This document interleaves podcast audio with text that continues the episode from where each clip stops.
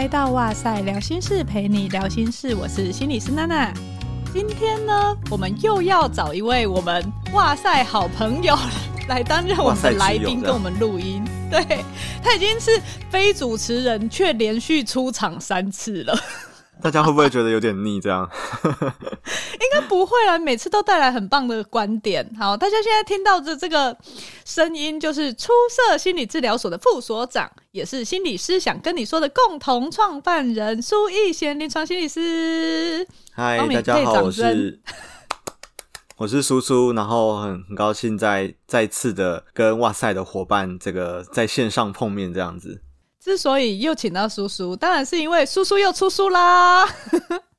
所以我们今天就会聊书。但是如果大家想要先去听我们前面的两集的话，有一集是我跟逸贤聊亚弄的生命，呃，不是，我每次都念反，《死亡与生命手记》。手记，嗯，对，那本书，然后标题是“悲伤可以是很有力量的”。另外一集呢，就是宇哲跟叔叔也有录了。怎么样子理解跟因应忧郁情绪的那一集是哇塞新观点，然后它的标题就是温柔拥抱忧郁，破解大脑的省电模式，大家可以就是回头去听。我猜今天我们这一集出来以后，可能又会有很多人在我们这边敲碗，而且我不懂大家为什么是来我们这边敲碗。真的怎么可以跑到别人家去说？哎、欸，你可不可以请你隔壁邻居更新一下他们家的那个进度？这样。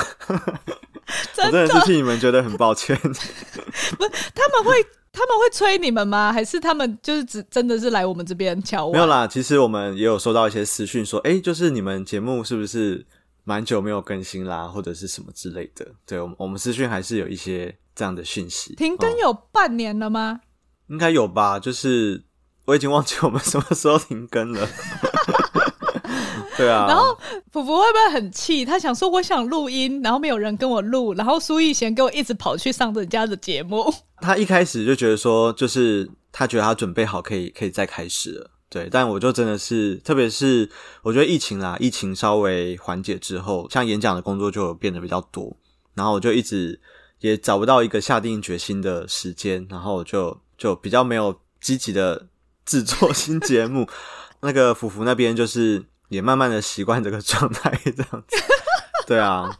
好，所以如果大家很想念我们的话，再回去听一下我们的节目啦，齁，这个，然后讲得很心虚，就就的也很好听，因为叔叔真的太强了，他一年有上百场的演讲，然后我只要去那个收到编辑寄来的书，或者是去。别的书店的时候，看看目前排行榜了，你就会看到每一本上面推荐的人，就是都是苏一贤、苏一贤、苏一贤、苏一贤，又是苏一贤，又是我，我真的很抱歉。所以真的是太忙了，你就是心理类的，自己是作家，然后又是推荐人代表。我我喜欢看书啦，所以就是看书得到的养分，然后可以带到就是包含演讲啊，然后接个案的一些场合这样。好，所以今天我们。要介绍苏苏的新书，也是他上百场演讲跟吸收了这些知识转化后写出来的。想要跟大家聊的就是一个科学的转念法。书名很长，你自己讲。你是不是不想要挑战这个书名？书名叫做《转动内心的聚光灯》。照亮人生更多可能。对，我现在还是觉得它很长，因为这个书名里面有太多字，我会念错。没关系，只要有“安”跟“昂”的，我就念不出来。你是不是压力变得很大？对，所以这个书名还是给你介绍好了。没问题。之前其实宇哲也有一集是录转念的，不过我们今天希望可以聊得再深一点点。那苏苏，你觉得自己是很会转念的人吗？毕竟你都出了这个书了，你是当心理师以后被训练出来的，还是本来就蛮会的？我觉得当然是念心理系有获益良多啦。哈，就是学了心理学之后，对于原来呃是可以转念的这件事情有比较多的感觉。因为其实，在之前我很久很久之前，我是反对转念的那那一边这样子，因为我觉得你叫人家转念啊，人家就是知道但做不到啊。对，因为很多个案就是说，他的家人啊，他的朋友都说，哎、欸，你你要看开一点，然后你这个不要不要再继续想了，好啊，你你要你要放下，知道吗？哈，你要挥别过去，好，下一个会更好，类似这样子的。对，所以一开始我对转念其实是有点怎么说？嗯，我觉得就知易行难。如果你很习惯用转念来安慰另外一个人，其实另外一个人，我觉得他心情可能会不会变得更好。对，因为有点像是风凉话，对不对？对，就是我觉得就真的啊，就做不到嘛。然后包含个案也是啊，个案就会觉得说，当然他如果转念转成功的话，他应该就不会来找我们咨商了嘛。哦，对，对，嗯，所以这本书有点想要回应说，那那到底就是诶，转念这个概念历史那么悠久，对不对？我我相信应该。在我们出生之前，转念就存在这样子。好，那我相信一个历史那么悠久的东西，应该背后有一些它的它的好好的地方啦。呃，其实原因是这样，就我接了一场转念的演讲，然后我其实非常的抗拒，因为我觉得说。天哪，我不想变成那个只会讲风凉话的讲师，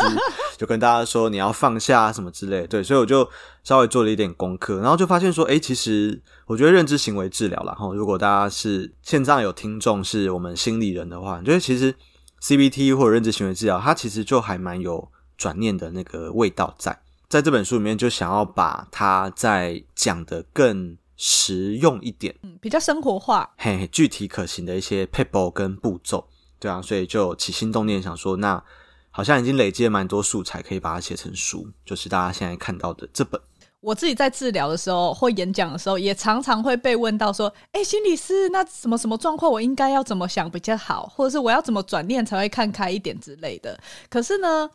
我们其实自己就会知道，转念它不是你告诉他一个答案，或是。一句话，他快乐的开关就会被打开，好像眼前的问题都不是问题的，不是这样的。可是有时候他们会有点期待有一个快速立即的，好像很乐观正向的答案。这也是为什么会讲到转念的时候，如果你期待的是这样，我们就会有点觉得，哎，这不是我们的意思，然后会有点抗拒，会有点拍谢啦，就是会跟刚刚说，如果你的期待是这样的话，那我们我们可能帮不到忙，这样子，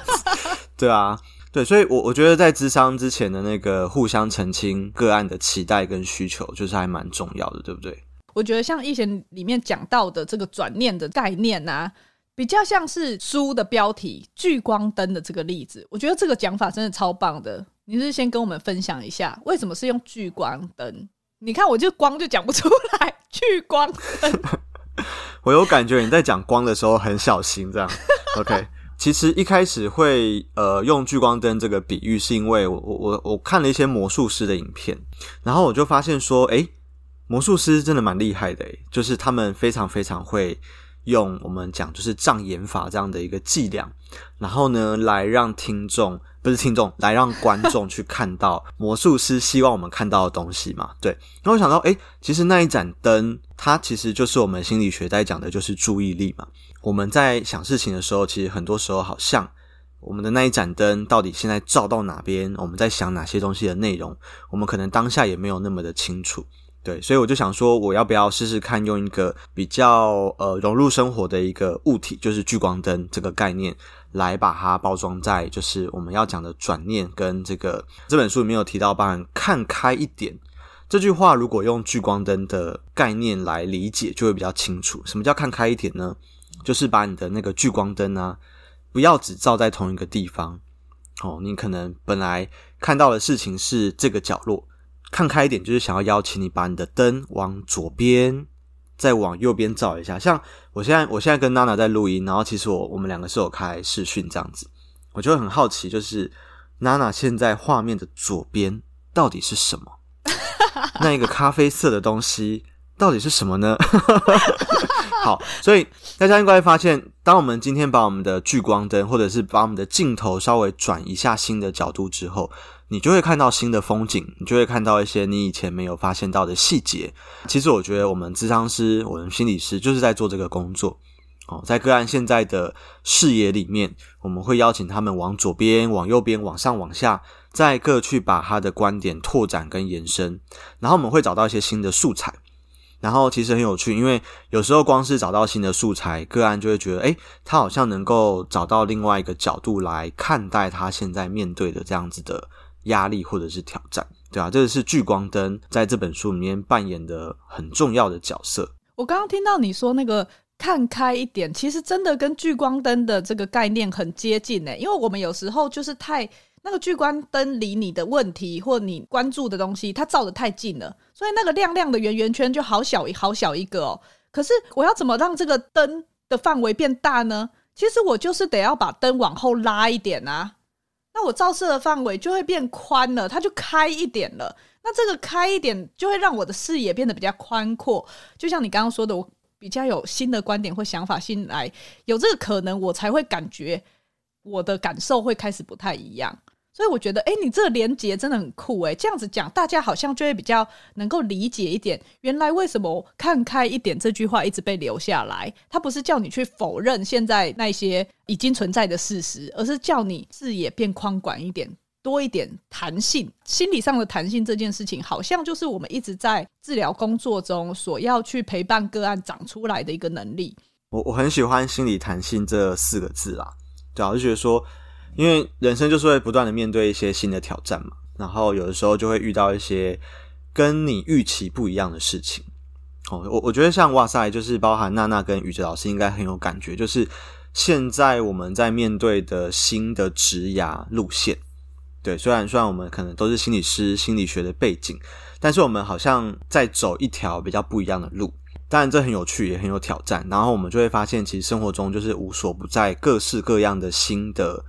状况要去面对，那我觉得就是如果我们一直都用我们比较习惯的方式去回应这些新的挑战的话，有时候就会卡关，对吧？所以我觉得在我治疗的理念里面，就是有一块就是我要怎么样陪我的个案去把他心里的弹性再打开一点，对吧？这是对我来说还蛮重要的事情，所以我也把它业配在这本书里面，让大家知道，就是诶，原来心理学上面有一个心理弹性这样的一个概念。然后它是一个还蛮赞的工具，这样。哎，我刚刚想到啊，既然我们要来培养心理弹性，我们现场就来玩一个怎么样子？因为你书里面有提到这个练习嘛，就是想出更多可能性，我真的很实用。就像我们平常在做，比如说带小朋友的团体，我们在讲说问题解决策略的时候，我们也会先玩脑力激荡，就是请他们说，哎，先不用去想哪一个结果是正确的，然后就把任何天马行空的全部都写写下来。因为如果这样做，你的弹性自然就会被拉大了。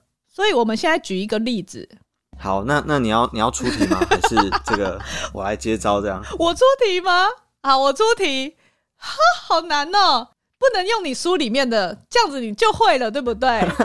也可以啦，如果你对我人很好的话，我们就用书里面的例子来讨论。但忽然要想，我有点想不到。我想一下哦。第一次遇到主持人被考倒的状况，对啊，居然是因为 主持人不知道要出什么挑战给给线上的来宾这样。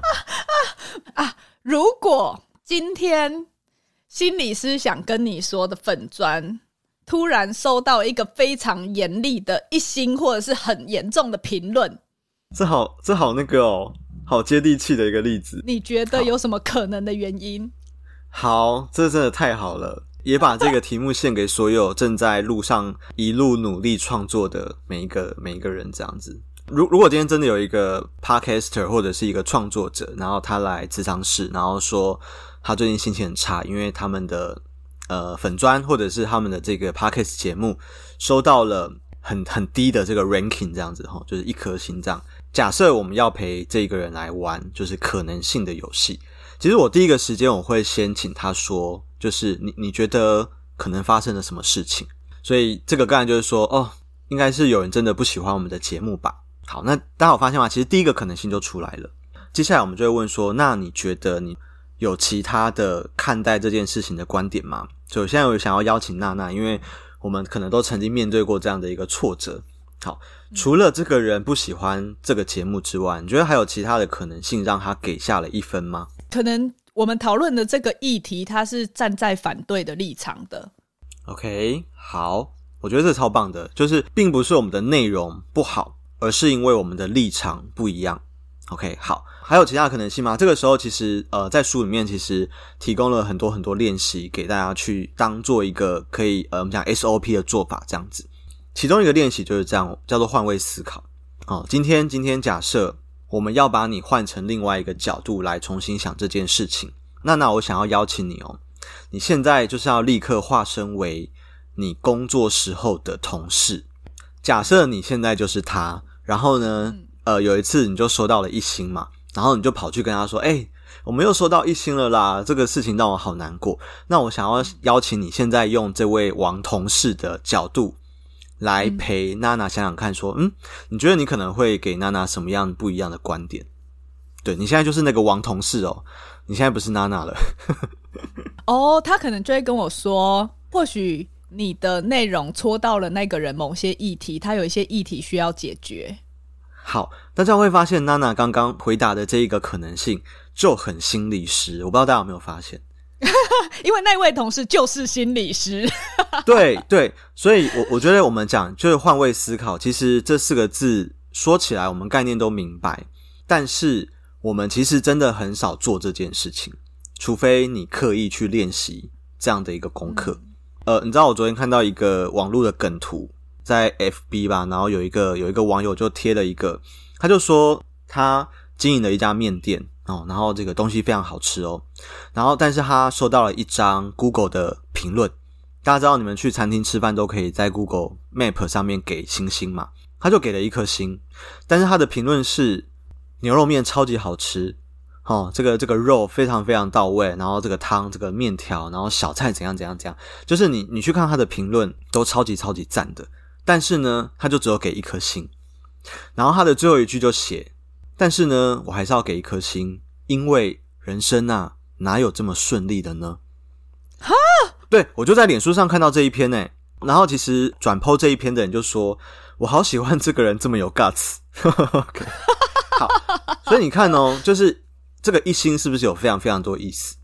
然后在书里面，我还有看，我还有举了另外一个例子，超有趣的。也是一家面店，哦，然后这个也是一个 Google Map 的评论，我我记得是张太太吧，张太太就给了三颗星。然后呢，我就想说，诶，你你是这家面店哪里惹到你，还是怎样？这个张太太就在下面写说，我吃素，素我无法评论，所以我就给三颗星。然后就想说，所以你根本就没有，你就没有去吃这家店，然后你在那边跟我们玩什么给星星的游戏啊？大家有发现吗？其实有非常非常多的 feedback，可能根本就是在他根本就没有听你们的节目，但他今天可能就是因为你知道他在网络上乱逛啊，然后他突然看到这个东西，他可能当天也心情不是很好，所以他就给了这样的一个三颗星，然后在想说哦 哦，我吃素，我只是路过而已，我就是只想给三颗星，或者像刚刚那个一星，我也觉得非常非常有趣，所以我我们刚刚在做的事情，其实就是在思考可能性，因为在书里面其实有提到。大部分的时候，我们在面面面对 feedback 的时候，其实我们第一时间都会往自己身上照啦。就我们讲那盏聚光灯，我们就会一直看说，诶，我是不是哪里没有做好？我现在是不是哪些东西表现不 OK？我可以怎么改进？其实我觉得这跟我们华人的成长文化有很大的关系。哦，就是我们从小就被提醒要怎么样，就是反求诸己，对，反省自己，然后呢，要更上层楼。然后呢，要精益求精，然后呢，要胜不骄败不馁。你看我们现在都可以很自然的，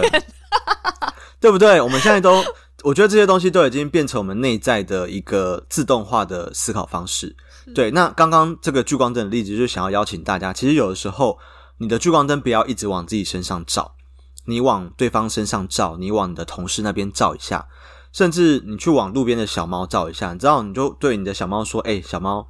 最近我的节目收到了一颗星的评论，你可不可以给我一些建议或者是一些一些安慰？你知道吗？如果我觉得就是你真的猫真的可以说话的话，它会跟你讲什么呢？它会跟你讲四个字，不是喵，不是，它会跟你讲干我屁事，你知道吗？是，他就会瞪你一下，然后说干我屁事，他就说这到底有什么好 care 的？然后他就很拽的，就是走去吃他的猫草这样子哈。对，所以。我觉得这本书有一个很重要的用意啦。当你站在不同的角度的时候，你你真的会看到事情不同的观点。然后，当你的观点变多之后，你就会发现你有比较大的选择空间。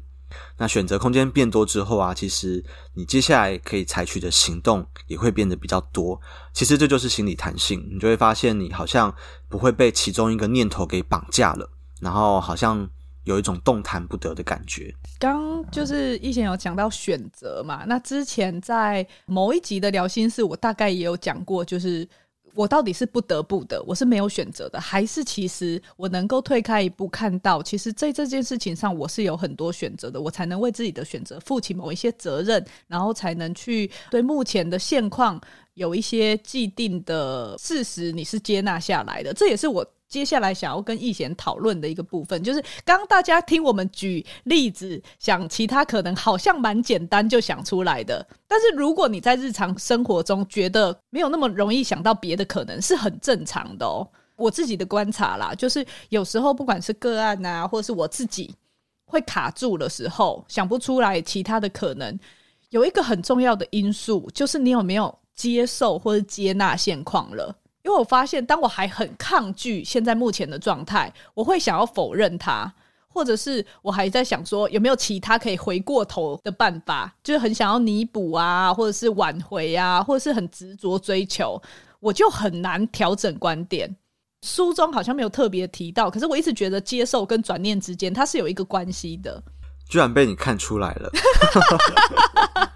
好，对，因为我的第一本书叫《练习不压抑》嘛，其实这本书就是在讲接受这件事情，或者我我更喜欢称为接纳啦。呃，我很谢谢娜娜的点出这个现象，因为其实很多人对于转念有一个误解，最常见的误解有两个，第一个是他们觉得转念就是只能看事情好的一面。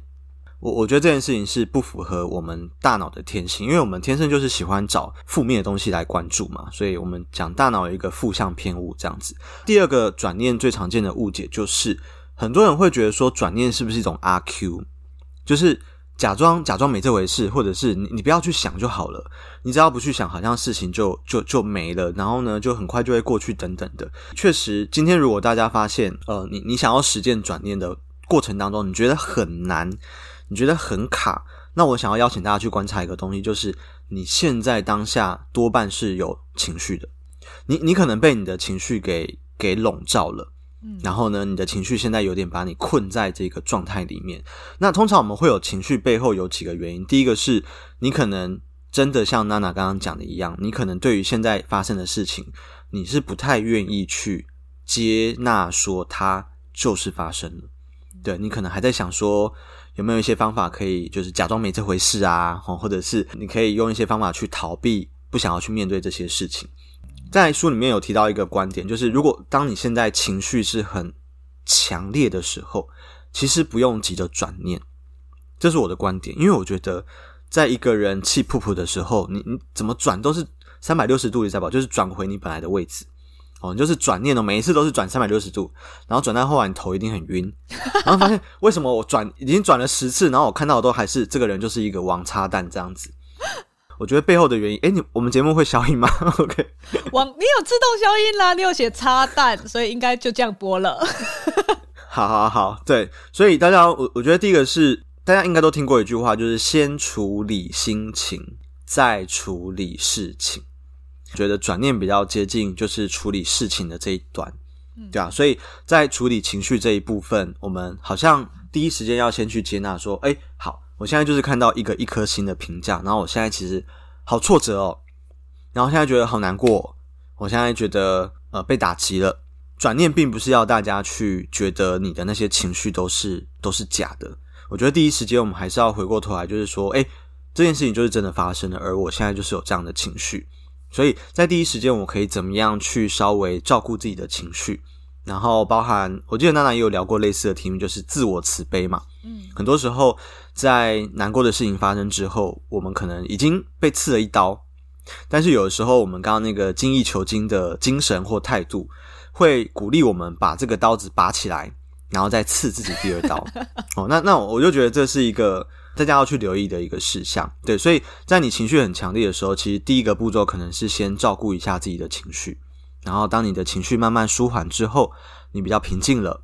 你会发现在这个情况下要去找到更多的可能性，其实我觉得成功的几率会稍微多一点，对吧？这是这是我这边的观点。听易贤这样讲，大家应该就有了解那个脉络是怎么样子铺陈到真的能够转念的。当你没有照顾好你的情绪的时候，其实它就很容易真的卡在那边。然后再加上平常也没有做转念的练习的话，你会发现，就像刚刚描述的很生动，你转了，但是是三百六十度，所以还是回来同一个三百六十三百六十度，好累，真的。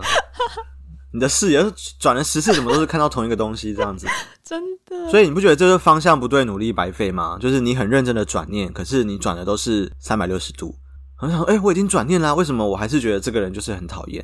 诶，有没有可能是你转的太用力啦？或者是现在会会不会其实不是一个最理想的转念时间点？嗯、你可以先坐下来喝个咖啡，然后呢出去散散心，晃一晃，好好吃顿饭，把你的身体照顾好之后，再来重新看待这件事情。其实有时候就是这种呃，我们讲一念之转嘛，然后就是你稍微采取了不一样的行动，有时候就真的会带来蛮不一样的一个结果。因为刚刚那个部分呢，是我个人在接纳跟转念之间做这个小小连接，我想要就是私心问意见的部分。不过我们还是要跳回来谈书，因为书里面有一个部分我非常喜欢，就是以胡萝卜的心情出发这个转念法，它很具体，而且它的出发点会让你觉得好像比较没有那么困难呢。所以请易贤跟我们介绍一下胡萝卜到底是什么东西。虽然我本人不是很喜欢胡萝卜啦，哈，但我在书里面还是用了这个 这个 metaphor 这个隐喻，这样，在我很喜欢的治疗学派，就是接纳与承诺治疗里面，其实我们有一个我们有一个很重要的核心精神，就是我们在做一件事情的时候，你多半时候可以用两个角度来想这件事情。第一个就是做这件事情你一定得做，不然你会被惩罚。好，但是有另外一个角度是，你可以去想的是。做这件事情之后，你可以得到什么样的一个 reward 的一个回报？这样，我就以减肥为例子好了，因为毕竟哇塞就是一个很喜欢运动的节目，这样子。好，我们聊运动的动机。那你会发现，有些人运动是因为他出于恐惧，比方说，想象一下，有一个人他过重了，然后他去看医生，医生跟他说：“哎。”你真的要运动啦！你你你再不运动的话，你这个血血压、血糖都会继续在飙高，诶，你很快就会挂喽。好，想象一下，有一个人他是出于这样的角度去运动，那再想想看，另外一个人他也是一样，就是一个礼拜三天，每次三十分钟的三三三运动法。可是他每一次去运动的时候，他心里想的是，运动可以让我达到什么样的我想要的一个呃结果？比方说，他觉得运动之后他会变得比较健康。然后他可能会精神变得比较好啊，所以他上班会比较精神。下班之后呢，他一样就是神采奕奕，然后看起来嗯有线条好了吼。他也许比较容易找到理想的另一半。假设好，大家也会发现，我们刚刚提到的这两个人，可能每天都努力的以乖乖运动作为他们的人生目标。可是其中一个人就是因为背后有一个棍子，好像在追赶着他，他不得不运动。但是另外一个人好像是他的前面有一个。胡萝卜这个美好的东西，他想要去靠近这个很棒的东西，所以他每天做运动。所以在书里面提到，大部分的情况下，我们在做一件事情，我们都可以去想想看，你做这件事情是因为棍子，还是因为胡萝卜？那通常，通常我跟个案聊完，我们会发现，其实大部分的情况下，棍子跟胡萝卜都有。对。可是今天就重点就来了哦，你想要把你的聚光灯多放在棍子的那一边。还是胡萝卜的那一边，那我觉得我们其实是有选择权的，对啊，所以我我也很谢谢娜娜你喜欢胡萝卜这个 这个隐喻，因为我你不觉得我们心理师很多时候就是在邀请个案去看一下胡萝卜那边可能是什么，不要一直只看棍子，对，看棍子，然后结果把自己弄得好焦虑，好焦虑哦，把自己生活弄得很苦这样子。没错，就是我我觉得就回到我们刚刚讲，就是我们的成长的脉络。其实真的比较鼓励我们，就是把棍子变得再大根一点。所以你有没有发现，其实每个人背后都有一根看不见的超大根的棍棒？真的耶！对啊，那一种自我反省啊，那一种就是检讨，那一种我我觉得有时候甚至有点到批判自己或自我苛责。好了，其实其实都是一种棍子嘛。我们并不是说大家不要变好，而是我们可以用另外一种方式来变好。那想象一下，如果你是帮自己设定了很多你很喜欢的目标，那在这个情况下，你会发现你一样想要变好，可是你的出发点可能是对自己更更温柔的，而且在过程当中，你可能会更享受这个进步的感受，对啊，这个是棍子跟胡萝卜，我觉得他他他真的蛮赞的哦，然后也很很希望在线上跟大家分享这个，思考一下你的生活是棍子多。还是胡萝卜比较多嘞，而且我觉得胡萝卜这件事情呢、啊，有时候邀请个案去想胡萝卜的时候，他们很容易直接连接到那种就是很物质的、很功利的，对钱，或是我会不会得第一名？我做这个有没有什么好处？我会觉得希望邀请大家去想想看，这个胡萝卜它可以有很多的性质。比如说，我做完以后，我的心情是舒服的、轻松的，我觉得自己很棒，我是有成就感的，而不是只是钱。你知道非常功利的这个，因为如果是这个方向想，你会想不到胡萝卜的。真的，每天上班的胡萝卜就只有钱。其实钱不是说不好啦，而是钱的激励效果有一个上限。OK，那那其实如果你在工作过程，你的胡萝卜只有扣扣的话，你会发现你很容易遇到瓶颈，对啊。所以包含娜娜刚刚讲的成就感，然后我我自己觉得工作对我来说有一个很重要的胡萝卜，就是人际关系。就是我，我非常喜欢跟我的就是好同事们拉赛，然后大家相处很愉快的那个感觉。其实对我来说，那也是就是乖乖去工作背后一个支撑我的胡萝卜，对吧？所以上班很辛苦，哇塞！但是还是要邀请大家一起来想想看，除了金钱这样的一个奖励之外，有没有在上班的过程当中有哪些小小的、细细的，会让你觉得小确幸，会让你觉得快乐的时刻？其实背后可能都藏着蛮多的胡萝卜，你可以把它找出来。所以把这些小小的胡萝卜就集中在一起，你就可以有一个大的胡萝卜，就是不会显得那个棍子那么大一根这样子。真的，我们也要努力把胡萝卜弄大根一点，这样对啊。今天呢，很开心易贤来跟我们讨论了转念这件事情，然后是用聚光灯的方式来分享说，诶，我们怎么样子让我们的大脑里面可以想到更多其他不同的观点，去增加心理上面的弹性。然后我们也现场做了一下想到其他可能的这个练习，跟大家分享了就是胡萝卜心情出发这样子的转念方法。那希望对大家生活上的运用上会很有帮助。那其他更多的细节的话，当然就要。买这本书，然后让我挑战念一下看看，转动内心的聚光灯，照亮人生更多可能，耶、yeah! 获得了鼓掌，真的。如果大家喜欢这一集的节目的话，欢迎留五星评价，或者是到 IG 跟脸书回馈我们，然后我们基本上我们就会 tag 易贤，易贤也会看到大家的回馈啦。如果有其他任何的想法的话，就是可以呃私讯啊，或者是之类的，都可以留言给我们。我和宇哲老师都会看过，可能不一定每一个都有办法回复很多或亲自回复，但是我们都会看过的。今天的哇塞聊心事就到这边，如果喜欢的话，也可以欢迎分享给你身边有需要的亲朋好友。就拜拜喽，拜拜。